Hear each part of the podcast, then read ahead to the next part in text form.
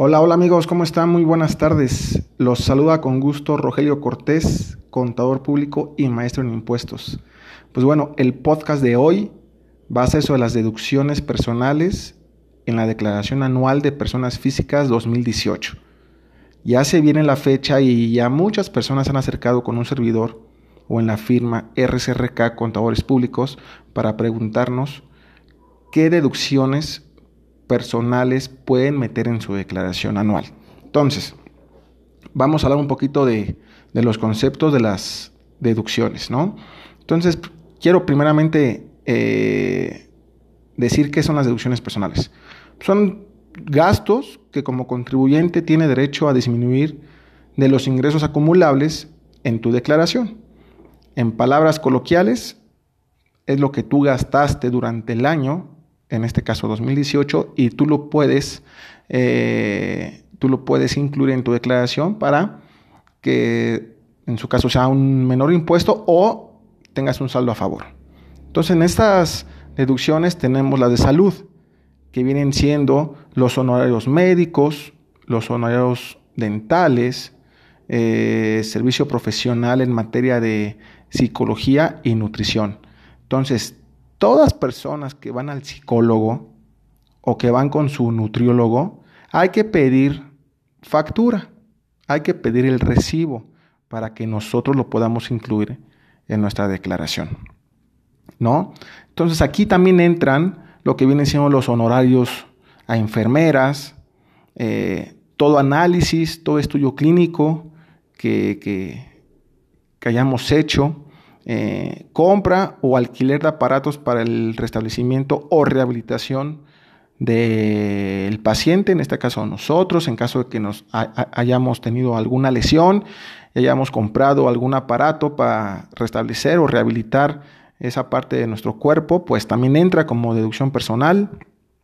Eh, la compra de lentes ópticos graduados para corregir efectos visuales, la prima por seguros de gastos médicos mayores.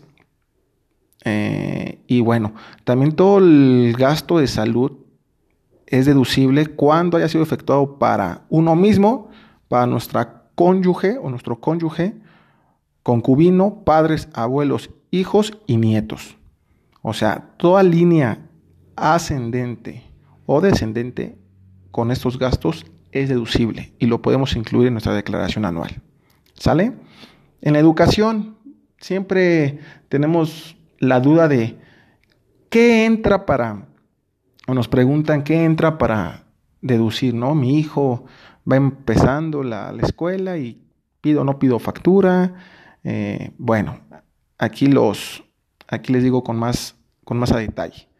Entonces, dentro de la educación entra las colegiaturas de preescolar, que está topado a 14.200 pesos, la deducibilidad, Primaria está topado a 12.900. Secundaria con 19.900. Profesional técnico 17.100 pesos. Bachillerato o su equivalente hasta 24.500 pesos. Para hacer efectivo este beneficio se requiere contar con el comprobante de pago correspondiente. ¿Sale? Entonces sí es obligatorio pedir nuestra factura, nuestro recibo. ¿Sale? Las cuotas por concepto de inscripción o reescripción no pueden ser deducibles. ¿Sale? El transporte escolar, el transporte escolar sí es deducible, solo si es obligatorio por medio del colegio, de la escuela. ¿Sale? ¿Qué otros gastos también entran en tu, en tu declaración anual? Los gastos funerarios de tu cónyuge o concubino, así como para padres, abuelos, hijos y nietos. Siempre y cuando tengas la factura se podrá eh, realizar como deducción. ¿Qué otra cosa también entra? Los intereses reales devengados y efectivamente pagados por créditos hipotecarios destinados a casa habitación, contratados con el sistema financiero Infonavit o Fobiste, entre otras, entre los particulares, ¿no? Y siempre que el crédito otorgado no exceda de 750 mil unidades de inversión, viene siendo deducible. Acércate con tu despacho, acércate con tu contador para que te explique más a detalle esta situación. ¿Qué también es deducible? Los donativos otorgados a instituciones autorizadas para recibir donativos. Toda persona física que haya donado, que haya destinado su dinero para una causa de donación, es deducible. ¿Sale? También hay, hay unas reglitas que tenemos que cuidar y evidentemente acérquense con su contador de confianza para que les explique más a detalle. Eh, ¿Qué más le puedo eh, mencionar sobre la declaración anual, sobre estas deducciones? Pues por el momento sería estas deducciones que por medio de nuestra ley fiscal tenemos derecho a deducir. Por consiguiente, no olviden que empezamos el primero de abril a mandar declaraciones anuales y tenemos al 30 de abril.